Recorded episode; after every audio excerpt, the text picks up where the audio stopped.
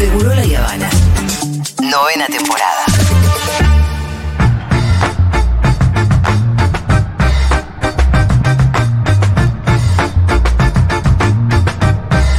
Bienvenido Juan Manuel Car. ¿Cómo estás, Juanma? ¿Cómo está este Dream Team de los. Bueno, bueno. De las semanas, de los viernes? ¿Cómo andan? De los días. Bien, vos Muy bien. venís a Fervor. Hay mucho. Claro que sí. Ah, me Ah, encanta que la ¿cómo gente no? conteste. ¿Venís a ¿Cómo bancarme no? con la cumbia villera? Vos sos de los nuestros. Sí, claro. Muy bien. Pero ¿cuál ya tengo uno más. ¿La Voy subiendo gente al barco yo, ¿viste? Bueno, claro, ahí me, me- me- me Ah. mete Julián un dilema, ¿no? Porque nosotros somos internacionales, Sí, claro. entonces uno debería también apoyar a la cumbia colombiana, pero obviamente. Pero no es una competencia. Es un. Que me perdone María del Mar, voy a estar de tu lado en esta. Es que va a terminar, contienda. o se genera la competencia o se genera Bueno, la pero- colaboración, no Está sé bien, cómo pero ser. María del Mar puede sumar a- después de la tormenta. No, pero además ya viene sumando gente Puede que su- baila, todo. Yo estoy Ah, medio, bueno, medio pobre. yo estoy con vos, amigo. Yo estoy con vos ahí. Tengo que convencer a mis amigos de subir al escenario conmigo, imagínate. No. Va a estar difícil la cosa ahí. Se puede subir el que quiera. Bien, Juanma, Sí. tenemos un picadito, Hay un picadito. latinoamericano. En este momento estoy viendo que casi se cae el presidente de Brasil, el Mesías Bolsonaro, estaba dando un discurso. Un, un- un comentario que por ahí no tiene nada que ver con lo que hace así, pero por ahí. Che, eh, ¿viste que otra vez el presidente de Estados Unidos se vuelve a confundir? Bueno, claro, pero estamos hablando de un hombre con edad muy avanzada ya. Pero confundió la manera en la que murió el hijo. Exacto, sí. ¿Cómo? tú- Sí, confundió sí. la manera en la que murió el hijo. No. El hijo Sí. murió de cáncer y él dijo que murió en, en ¿En Irak. combate? No, me parece que estamos hablando ya de una persona muy de verdad. ¿Serio? con Pero ese- eso hizo. No, pero En ese público, haciendo es- una conferencia de prensa hablando de eso. Bueno, venimos, Pitu, de que les sa- saludara cuatro veces al aire, ¿no? En cuatro meses. Eh, o sea, estamos hablando Está de verdad. no. A mí me asombró mucho tiene- eso hoy. Tiene algún problema de la edad avanzada, ¿no? De- no, no sé si es senilidad, no, no, tampoco me voy a meter en eso porque desconozco, pero es llamativo, ¿no? Esto fue muy llamativo. Y sí. Por el contexto en el que lo dijo, porque era un lugar serio, estaba dando notas hablando de eso. Y salió con eso y que. ¿Viste? Sí, que no, que no es un furcio, porque no, es- no es que, "Up, me confundí, sino que lo dijo y pasó. Sí, lo dijo y pasó. Estamos hablando de una persona que tiene más de 80, tiene exactamente. Mi abuelita su- cuando empezó, mi, mi nona 79 años, Joe Biden. empezó a desvariar su cabecita y lo primero que desvariaba era la memoria a corto plazo. O Sí, sea, sí. no saber bien che, no qué te pasó veo, hace ayer. dos meses que no te veo y no, Sí. te vi antes. Pero ¿Dónde cuando- dejé esto? Re- mucho más tarde empezó a, vari- a desvariar la memoria de largo plazo, de no acordarse de dónde había conocido a su marido. Y ahí tirar, ba- tirar ba- No, y cualquier esto, batata. la complejidad que tiene el escenario internacional es tal que. Porque obviamente no juega solo Biden. Primero tiene una oposición interna fuertísima, Claro. que es eh, Donald Trump. Y segundo que tiene enfrente a muñecos, simplifico, digo muñecos, pero personalidades Sí. importantes. Vladimir Putin, por ejemplo. Claro. Está ahora incursionando en otro país y dice no ver la necesidad de dialogar con Biden. Y sí, si mira cuatro o cinco videos más, dice no voy a hablar con Biden durante lo que quede de mandato y dialogaré con Donald Trump en caso que gane las próximas elecciones. Es complejo el escenario, sí. Complejo el escenario. Vamos a, vamos a ir igual con el avioncito de Dieguito. Ay, ¿cómo está ese avioncito? Vamos a Brasil porque estamos a dos semanas de la segunda vuelta Ya en está. Brasil. Nada, está todo jugado. Mirá como, oh, casi se cae Bolsonaro, búsquenlo en Twitter si están a mano. Mira, Fito lo tiene ahí a mano, Se Bolsonaro. ca- tropezó. no, casi se cae el escenario, podría haber sido algo peor. ¡Lula! No se cayó el escenario, Lula está bien, no se cayó Lula. Pero les traigo, mirá, em, Bolsonaro está con una campaña belicosa, ¿sí? Sí. Porque obviamente quedó a 6 millones eh, de votos, a 6 puntos de diferencia y tiene que, sí o sí, acortar esa distancia, ver cómo gana. Sacó un spot, atención a esto el año próximo en Argentina, lo voy a decir en estos términos, porque la comunicación política es una sola en todo el mundo, ¿no? Lo que se hace en un país, después más o menos se copia en otro. Bolsonaro sacó un spot sobre el voto en las cárceles, que quiero que lo escuchen porque me parece ahí que, obviamente, apunta a, a- a aprovechar un triunfo electoral de Lula en las cárceles, que a Lula le fue muy bien en algunos segmentos de la población carcelaria, que justamente vota porque es una población como toda la población, ¿no? Pobre. Pobre, exacto, además. Acá los presos votan al frente todo también. Bueno, por eso. Pero pará, porque uno lo pone en esos términos de clase y Bolsonaro dice. Los delincuentes votan a Lula porque Lula es delincuente. Vamos más o menos a escuchar. Vamos, Qué sorete. ese, sorete, ¿eh? vamos a escuchar el spot de Jair Mesías Bolsonaro. No lo, no lo nombra él, pero sí escuchen el tono y el- es medio de película. A ver, escuchen. últimas eleições mostraram muitas diferenças entre o presidente Bolsonaro e o candidato Lula. Uma delas você precisa saber antes de votar no próximo dia 30 de outubro. Sabe onde Lula teve mais votos no primeiro turno das eleições? Nas cadeias e nos presídios do Brasil. Olha só. No presídio de Tremembé, Lula teve 98% dos votos dos presos. Lula é o candidato mais votado no presídio de Jaraguá do Sul. Lula recebe 90,3% dos votos em presídios da Paraíba. Lula é o mais votado no presídio Urso Branco. Lula e os partidos de esquerda que o apoiam defendem a saidinha de traficantes, agressores de mulheres e assassinos dos presídios. É a vida da sua família em risco. Cuidado em quem você vai votar. Bueno, hace mucho no escuchaba algo tan sucio, de verdad. Muy, muy digamos. sucio, muy Eh, sucio. aparte quiero La decir algo. es: ¿qué, es ese 2% que vota No, Bolsonaro? aparte quiero decir algo, que Ahora los lo delincuentes traducir. son delincuentes pero tienen conciencia de clase. Sí, sí, está Tienen además, conciencia claro. de clase. Saben, saben, la mayoría de los que están en cana saben a qué sector de la sociedad pertenecen. Son boludos. Sin duda. Claro, tiene que ver con eso. Claro. Con, con el sector social que, o, digamos, con un sistema penal que en realidad persigue a la gente pobre. Pobre, por eso. Las cárceles están llenas de gente pobre. Sí. Y es como dice Pitu, no, son ya- desclasados. Lo, lo- lo traduzco porque me parece muy fuerte y, y alerto de que se pueda utilizar esto el año próximo en la Argentina, viendo cómo está el escenario electoral de la Argentina. Dice el spot, las últimas elecciones mostraron muchas diferencias entre Bolsonaro y el candidato Lula. Necesitas saber una de ellas antes de votar el 30 de octubre. ¿Sabe dónde Lula tuvo más votos en el primer turno de las elecciones? En las cárceles de Brasil, dice el spot. Y empiezan a enumerar, dicen. En el presidio de Tremembé, Lula tuvo 98% de los votos de los presos. Lula es el candidato más votado de la cárcel de Yaraguá del Sur. Saca 90% de los votos en las cárceles de Paraíba. Es el más votado en la cárcel de Urso Branco. Y termina diciendo, escuchen esto porque es... Lula y los partidos de izquierda que lo apoyan defienden la salida de traficantes, agresores de mujeres y asesinos de las cárceles. La vida de su familia está en riesgo, cuidado a quién va a votar. Increíble que esto sea legal, ¿no? No puede ser legal, como dice el meme, pero sucede.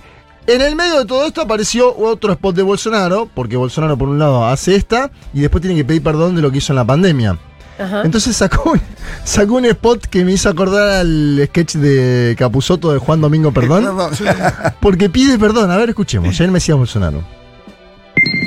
Posso nem sempre usar as palavras certas, mas o que eu desejo é o mesmo que você: viver com dignidade, andar na rua sem medo, garantir o sustento das nossas famílias e proteger a inocência das nossas crianças. Se as minhas palavras estão te impedindo de fazer a escolha certa, eu, humildemente, te peço perdão. Dice Bolsonaro, puedo a veces no usar las palabras ciertas, pero deseo lo mismo que vos, vivir con dignidad, andar en las calles sin miedo, garantizar el sustento de nuestras familias y proteger la, la inocencia de nuestros niños. Si mis palabras te están impidiendo de hacer la elección adecuada, yo humildemente te pido perdón, dice Bolsonaro, con una música muy distinta a la que nos mostraba el spot anterior. Claro, claro. Me gusta que cambia totalmente el tono. Bueno, ¿viste? porque acá Bolsonaro tiene que buscar los votos del centro político, Julita. Y eh, los dos que quedaron, los dos que cayeron de la contienda, que son Simón Tebet y Ciro Gómez, anunciaron su apoyo al candidato Lula. Entonces, Bolsonaro, ¿qué ve? Primero, me parece que el spot de los presidiarios es para ver si puede comer algo del voto que votó a Lula y que él quiere que lo vote a él. Él, él dice, hay un 5% que votó a Lula fluctuante, ¿sí? que no es lulista. Él, es su interpretación de la elección. Y por otro lado, le tiene que pedir perdón a las familias, ¿no? 680 mil personas que murieron por COVID en Brasil. Tiene que pedir perdón efectivamente. Obviamente es una cuestión electoral. En el medio Lula. Hay novedades con la campaña Lula. Primero lo van a ver mucho de blanco. Ajá. Porque hay una evaluación dentro de la campaña del PT que el Bolsonaro estaba asociado a la bandera brasilera, lo veníamos contando acá durante este año. Que venía usando mucho también. Verde amarelo, verde amarelo, verde amarelo, y que ellos se habían quedado en el vermelho rojo PT, ¿no? El color PT puro y duro. Entonces Lula lo van a ver más de blanco. Esta fue una indicación además que le pidió Simone Tebet, la- una de las candidatas salientes, como le decía antes. Se puede eh, identificar eso. Y habló, y esto es interesante, porque en general te dicen, cuando vas a una contienda en un país tan polarizado como el Brasil, tenés que evitar meterte en temas, no espinosos, pero El tema, de- viste que mucha gente dice tiene que tirarte hacia el centro, no hace progresismo. Lula acaba de decir que se necesita en Brasil igual salario para mujeres y hombres, lo dijo ayer, Ajá. y me parece que está bueno traer este audio. eh, porque Que se anima a discutir esa Bolsonaro. Porque una cosa es decir, bueno, las mujeres tienen que estar en su casa, pero que ganen menos cuando trabajan. Vo- Vos sabés que Bolsonaro es tan misógino que dijo. Bolsonaro tiene cinco hijos. Cuatro hombres y una mujer. Sí. Dice que con la. porque- y fue así en esa La escala. mujer fue un error. Fue una mala noche, dijo. Imaginémonos el nivel de ese hombre. Prefiero ser la hija de Valeria Massa, mirá. Sí, sí, sí. Sí, la verdad que sí. Vamos a escuchar a Luis Ignacio Lula da Silva hablando de la igualdad entre salario para mujeres y hombres. Esto para Brasil es importante. Brasil es un país conservador. Escuchemos. Mulheres querem receber o mesmo salário quando fizer o trabalho igual o homem. Isso foi aprovado em 1988 na Constituição, mas não foi regulamentado. Já tem uma regulamentação que foi para o Senado, agora está na Câmara. É preciso que a gente, de uma vez por todas, entenda de que a mulher não é objeto de cama e mesa, de que a mulher não é um ser, um ser de segunda categoria, de que ela tem direito de ser tratada com a decência suficiente. Porque a mulher ela tem dupla, tripla, sabe? Ela tem muitas funções que muitas vezes a gente não compreende. Muitas vezes a mulher trabalha fora, ela já conquistou uma parte do mercado de trabalho, mas o homem ainda não foi para cozinha. Fíjate que, qué certeza esa última frase. Muchas veces la mujer trabaja afuera, es decir, que conquistó una parte del mercado de trabajo, pero el hombre todavía no fue para la cocina, decía Lula en el final. Y antes decía, nuestras mujeres quieren cobrar el mismo salario por hacer el mismo trabajo que los hombres. Esto fue aprobado en la Constitución, pero no se reglamentó, dice. Es preciso que de una vez por todas entendamos que la mujer no es un objeto de cama y de mesa, obviamente está hablando de una discusión que, que- que se da en Brasil por un machismo muy fuerte, que la mujer no es un ser de segunda categoría, las mujeres tienen muchas funciones, bueno, lo que conocemos, pero interesante esta parte, ¿no? De que la mujer conquista el mercado de trabajo, pero el hombre todavía no fue para la cocina en la casa, que lo diga un hombre como Lula, Sí. 77 años. Un hombre que además viene del sindicalismo. En el sindicalismo, te imaginas, el sindicalismo de los 80 tampoco era que campeaba, ¿no? No escuchaste la, columna del Dana, ¿no? No la pude escuchar porque estábamos en produ- preproducción de un Eh, mundo de sensaciones. Hizo una columna sobre, bueno, estereotipos de género en las infancias y, bueno, llegó un mensaje de un oyente que era muy interesante de cómo las mujeres ya nos íbamos deconstruyendo, las nenas ya juegan con autitos. Exacto. Se visten de superhéroes. Van a la cancha a ver fútbol. Van a la cancha. Pero los nenes ni en pedo se ponen eh, a jugar con las muñecas o un vestido, ¿viste? Como que todavía falta la deconstrucción para el La otro vuelta. lado. ¿Qué es lo que dijo Lula? Bueno, las mujeres empiezan a querer conquistar el mercado de trabajo, esto que lo otro. Los varones no van a la cocina El todavía. hombre todavía no fue para la cocina, dice Lula. Una, me pareció buena frase como para traerla en este mismo sentido, ¿no? De decir, porque se acusó mucho a Lula en las últimas semanas, si se estaba tirando hacia el centro, si no sé qué. Yo traigo lo de los colores, también me parece que ahí va hacia el centro, cuando se pone de blanco el tipo y dice, vamos a combatir blanco contra ama- amarillo, se, tira al centro. En este caso me parece que tiene bien claro, ¿no? El tema de la igualdad salarial y que es importante. Que lo diga, sobre todo un líder popular como es Lula, en el Brasil. Nos vamos a ir con el avioncito de Dieguito hacia Perú. Eh, bueno, hablar de Perú y una crisis política es como, ¿no? No importa cuándo digas esto. Crisis económica en Argentina, crisis política en Perú, sería, ¿no? ¿Esto qué es? ¿Qué musiquita es esto? ¿Cariñito es? Wendy Zulka. Sí, Wendy Zulka tuvo gran protagonismo en su momento. La fiscal general de Perú, Patricia Benavides, presentó una acusación constitucional contra Pedro Castillo. Escuchen porque le va a sonar bien conocido. lo- Organización criminal, los delitos, ¿no? Tráfico de influencias y colusión por el supuesto direccionamiento ilegal, dice ella, de obras públicas para favorecer a empresarios allegados a Castillo y a cambio tener beneficios económicos. Si les parece, lo escuchamos porque van a encontrar una tonalidad muy similar a todas las acusaciones contra presidentes latinoamericanos en los últimos 10 años. La fiscal Patricia Benavides. Puedo anunciar a todas las peruanas y peruanos que hemos hallado muy graves y reveladores indicios de la existencia de una presunta organización criminal enquistada en el gobierno con la finalidad de copar, controlar y direccionar los procesos de contrataciones en los diferentes estamentos del Estado para obtener ganancias ilícitas. Bueno, ahí estaba. Se parece a la acusación que le hicieron a Dilma. Benavides. Parecía. Algo muy burocrático, ¿no? Sí. ¿O qué? ¿O me estoy confundiendo yo? No, no, no, tiene, tiene indicios de eso. También, viste, eh, caracterizar a quien conduce el Estado de organización criminal también se hizo. Se parece a lo que contra le está Lula, a Cristina. contra Cristina en la Argentina. Obviamente acá no nos vamos a meter en Pedro Castillo, qué hizo, qué no hizo. El gobierno de Pedro Castillo, por ahora, lo, por lo único que lo conocemos es porque sobrevive, no sabemos más nada. Eh. Viste como un, pa- como un paciente que dice, ¿cómo está? Y está ahí. está- Pronóstico reservado. Eso. Y así está durante seis meses, un año. No sabemos más nada, no, no es que mejoró el gobierno. Como No tenemos sería- ningún indicador que nos diga, che, acá mejoró, anda bien. Está estable, pronóstico reservado. Ahora- Pero no lo sacaron todavía. Bien, no lo Ese es su voltearon. mérito. No lo voltearon. Y él dice que está dispuesto a poner su sangre para aguantar. Ojo con esto que es una novedad, vamos a escucharlo. Yo Bueno, nunca, hace mucho no escucho. Sí, no estaríamos en tiempos en que sea necesario. que Bueno, vos escuchalo. Espero Yo que- te lo traigo. Vos escuchalo Sí, sí, y después me decís qué pensás de eso. A ver, Pedro Castillo. Pero hoy estamos en otro tiempo y eso es lo que le sale ronchas al otro lado. Eso es lo que no quieren, que el pueblo sea escuchado. Porque yo caminé con ustedes, yo he luchado con ustedes y su lucha de ustedes es la lucha mía. Y el esfuerzo de ustedes es el esfuerzo del pueblo y de los congresistas que sí saben que cuáles son las necesidades. Hoy hay denuncias constitucionales. Hay persecución y no les importa meterse hasta con tu propia madre. No tienen respeto. Pero acá estoy. Si tiene que correr mi sangre por la calle en beneficio de este pueblo, la tengo que hacer. Y si hay que entregar la vida, la voy a hacer.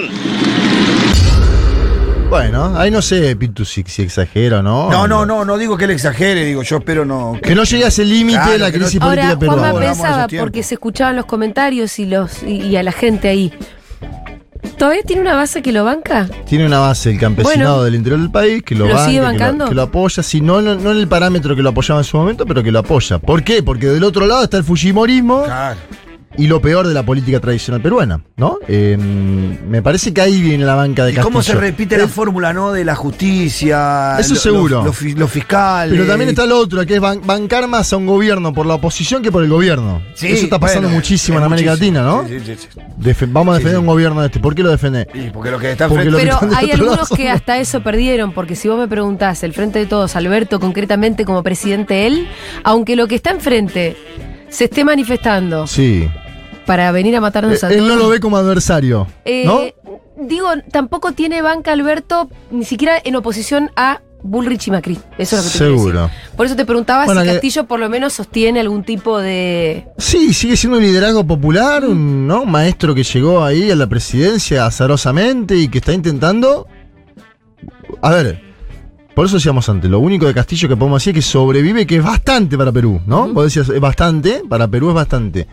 No, no hemos visto tampoco grandes cambios, ¿no? Transformadores y demás. Ojo que por ahí esto a veces te fuerza la historia, ¿eh? A hacer cambios dramáticos. El golpe de Estado a Chávez lo forzó a decir, bueno, si no acelero me pasan por encima a mí, Claro. ¿no? 2002. Después otra cosa es el devenir de lo que sucedió.